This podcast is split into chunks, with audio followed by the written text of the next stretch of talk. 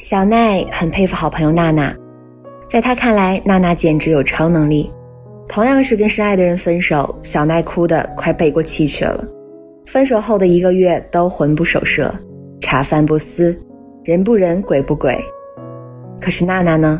今天分手，明天继续生龙活虎的在人间嬉戏，说不定三天后就跟新的男生约吃饭了，一周之后又不单身了，好像前任根本没出现一样。身边有人说娜娜浪荡，有人说娜娜凉薄，也有人说娜娜心比较大，也有人说娜娜是在死撑。小奈去问娜娜怎么回事儿，娜娜淡淡的说：“都知道回不来了。”还留恋做什么呢？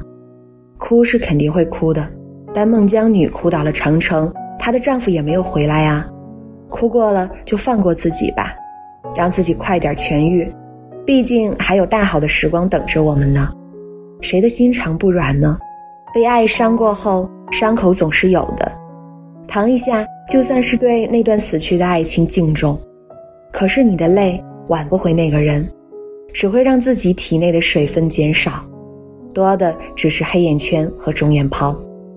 每日的黯然伤神，依然挡不住人家与新欢你侬我侬。前任已经走上了他的阳光大道，你